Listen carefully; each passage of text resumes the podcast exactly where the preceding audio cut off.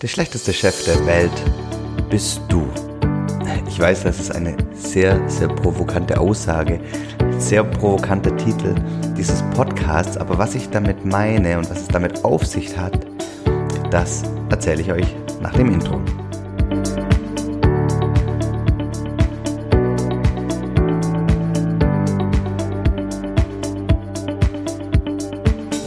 Hallo und herzlich willkommen bei Familienmensch, dem Podcast, der dich dabei unterstützt, Familie und Beruf in Einklang zu bringen und alle die Dinge, die du vielleicht aktuell vernachlässigst, zu meistern und wieder mehr in den Fokus zu rücken und ja, dadurch auch zum wirklich liebevollen Vater und Partner zu werden und zum erfolgreichen Unternehmensgestalter.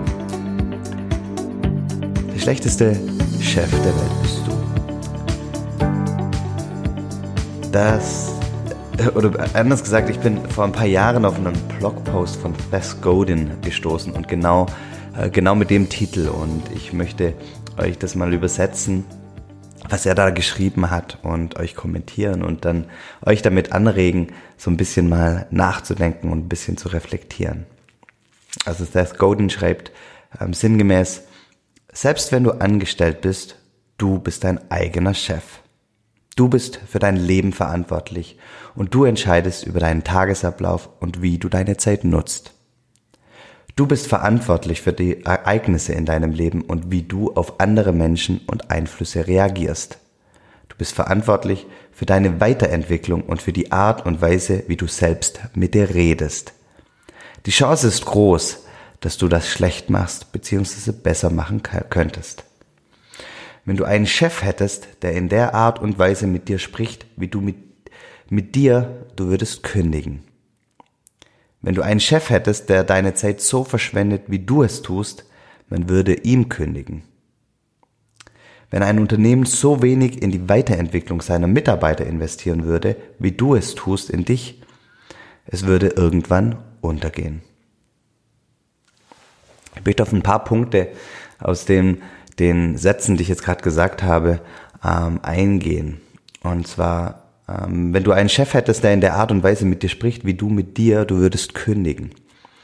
Und frag dich mal, wie du mit dir umgehst, wenn, wenn du was nicht so gut machst oder wenn dir ein kleines Missgeschick passiert. Also mal angenommen, ähm, du, du holst dir einen Kaffee und dir fällt die Tasse runter und ähm, ja, die Tasse ist zerbrochen, der Kaffee liegt auf dem Boden, hat den Schrank verspritzt und so weiter und so fort.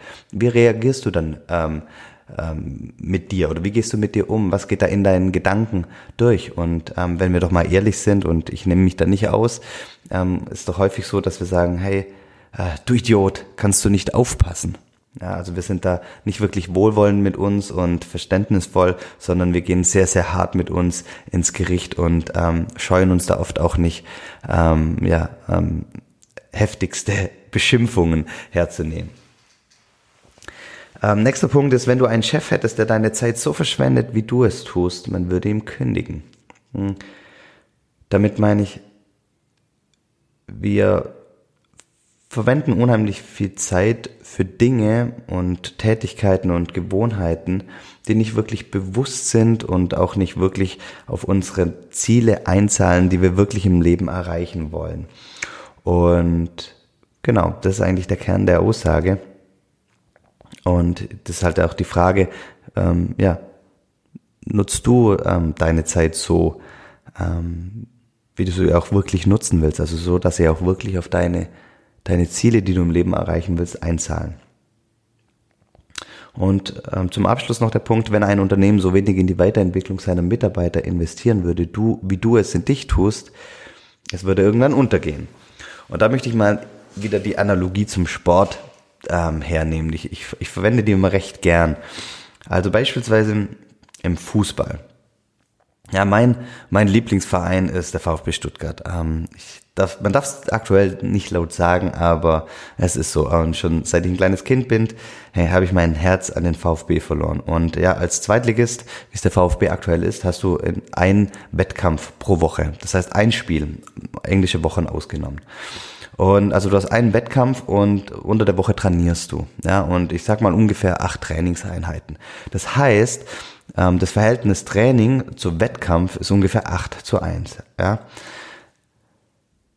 Wenn wir jetzt mal aber unser Leben anschauen, wir sind permanent eigentlich im Wettkampf. Wir haben jeden Tag im, im Unternehmen ähm, Leistung zu bringen und dürfen da abliefern, dürfen uns dem Wettbewerb stellen und uns neuen Herausforderungen ähm, stellen und die annehmen. Und genauso auch im Privatleben. Ja, im Privatleben ähm, stehen wir immer wieder vor Herausforderungen ähm, privater Natur, familiärer Natur, äh, Gesundheit.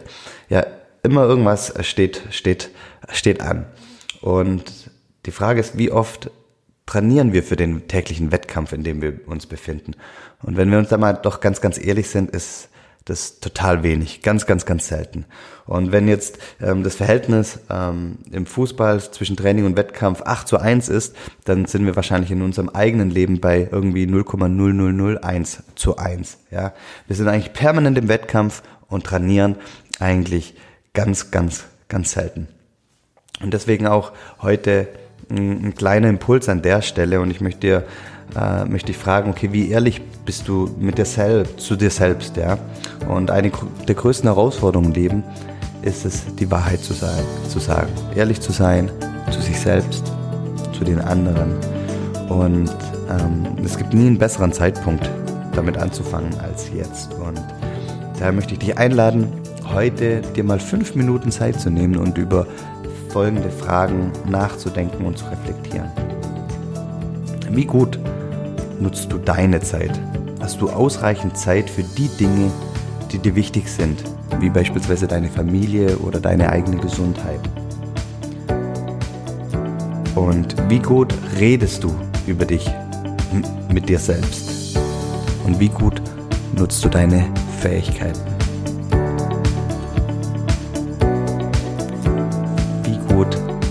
bist du als dein eigener Chef.